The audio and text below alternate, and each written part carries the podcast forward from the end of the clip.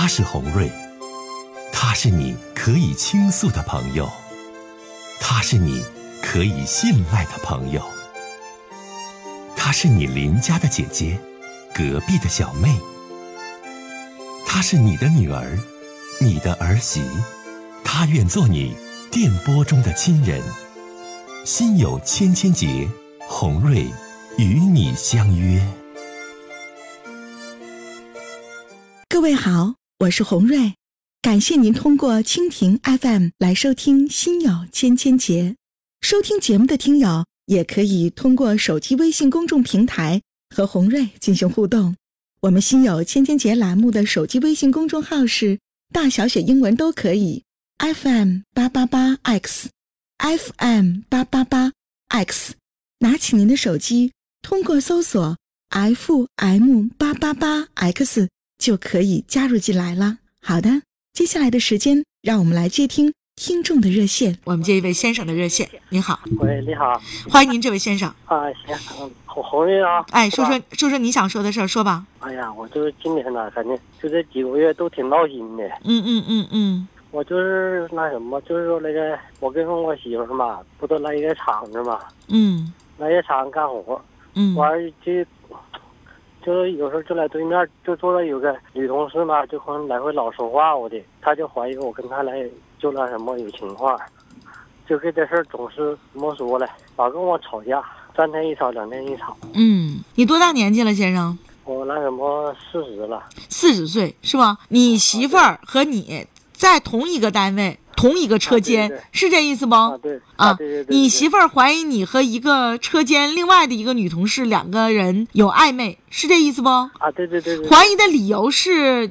你总瞅她。嗯，就是说咋说，就是就相当于说车间嘛，就是面对面做干活嘛，就是就有人不就抬头不进不进影，也不是说特意瞅那种，就是他有人像账什么。中什么时间都在后面，我有人就不是说，不是你老婆，不是你真的先生啊，你跟我说，你俩到底到底有没有那个那个事儿？就是比如说平时就走的近一点了啊，多爱聊聊天了，这些都有没有？哦，聊天没有，就是说爱说话吧。你看，你指定有苗头。你要不然的话，那你媳妇那也太神经质了。那对面坐个女工友，你抬头就能看着她，那你抬头看着她，你俩就有暧昧男女之情啊？那你媳妇是不讲理。但如果平日里你说话。唠嗑为人处事儿，你跟这女同事要走近了，那可能你老婆就多心了，对不？嗯，但是没没走近，没怎么，就是刚刚说话完，就是他也说了，他也说了，完了我就我就说，我说那么我也改，我说不说了呗，咱就板住了。完现在就五六个月都没说了，没说了，他还是那什么，心里还是有感觉，他跟我俩有。不是你们车间必须得这么坐着吗？那你跟你媳妇换个地方呗，以后让你媳妇对着他不行吗？我告诉吧，现在都已经换完了啊，座位都换完了，嗯嗯嗯，对对对，就头些意思嘛，都已经换完了，换完了以后嘛，我寻思他能好点吧，还这样。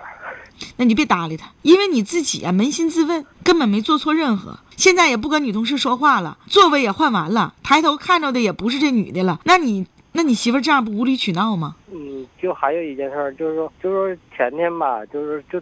昨天的事儿啊，就是说我干活吧，我的活就干完事儿了嘛，他得就那个女同事嘛，他得接到我来活干。但我没干完，他就拿走了，剩不点活，我给那女同事送过去了。嗯，我媳妇儿就给我来劲儿了，好多人给我吵了。那你们俩非得在这一个地方干活吗？这两口子在一个地方干活，他就是事儿多，你不能换个地方吗？不是姐，不是换不换地方，咱那就是说定好的一年。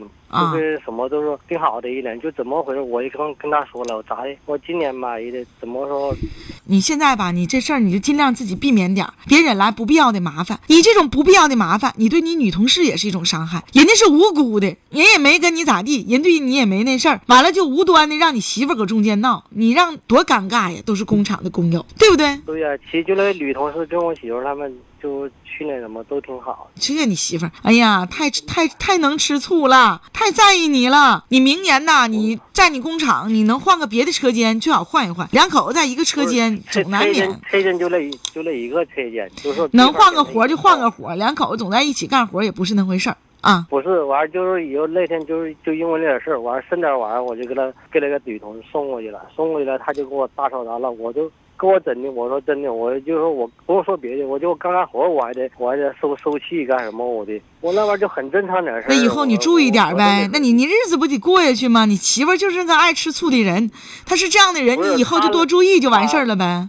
不是红瑞姐，我跟你说，她那意思就是说，她那意思说我不是说。就是说那点小事儿，你知道？他那意思就是你那是训练已久的，心跳没这么想，也不能不可能给你。那你那点是不是啊？没有那回事儿。那你就不必了。我觉得你很奇怪，先生。我说了好多，既然你跟他没有两性关系，没有暧昧之情，都是误会。你媳妇儿说啥你就不必在意，就完事儿了呗。你媳妇儿说啥就不必在意。以后一注意点，二尽量别在一块堆上班。三他无理取闹，你就不搭理他，他就闹不起来了。说完了，再见了啊！你说他还没那意思，跟那女同事还没有事儿，座位也调完了，平时也不说话了。那你媳妇无理取闹，你就不搭理他呗？你对不对？你何苦于这样呢？好，咱接电话。你好，啊，我有个事儿，我怎么事呢？我吧，就是今年三十八岁了，然后之后呢，我就是这个年龄啊，我觉得偏高了，所以说我想把自己个人问题解决一下子，你知道我就是上婚介所去了，你知道吧？我准备征婚。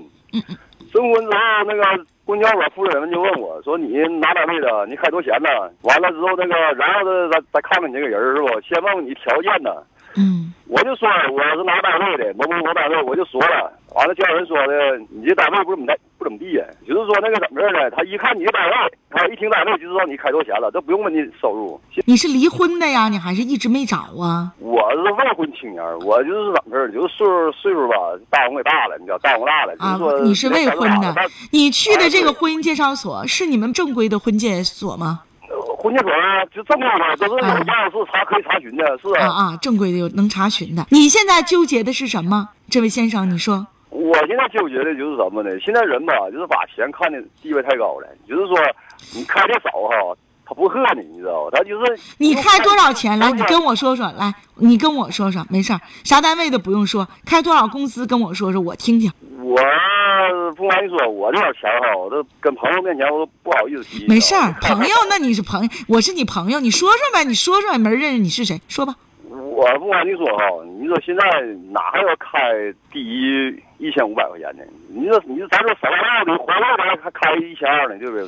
我我不瞒你说哈，我现在就是就开一千三百块钱呢，所以说开的太少了，我不好意思说，你知道吗？我，但是但是咱这个企业厂子就这个效益，你你你说这玩意儿他也不带我，你知道他就是不是你跟我打电话你是怎么的？你现在你是对这婚介所有意见呢，还是怎么回事儿，先生啊？我现在怎么就是说啥的，就是我啊，就就这个收入啊，我带他去征婚去了，然后说征见征婚的，就这个夫人呢，就是说一看我这个，一听我这个，就是说这个月收入，人家就是不爱给介绍了，人家说你你这点钱太少了，你知道吗？就说的说啥的，说你这点钱啊，你就自个儿吃饭也差不多，你那你再三口人，你根本就不现实。很多的微粉们呐，也帮他出了主意，也说了自己的一些看法。我选择性的读几条，一位叫幸福满满的微粉说：“说人家婚介所说的也没错呀，兄弟，不是现在的人呐，拿钱为重，你也得现实一点。一千三百块钱，现在这社会能干啥呀？一个三十八岁的大小伙子，正当年，你就吃点苦，送点快递，干点活，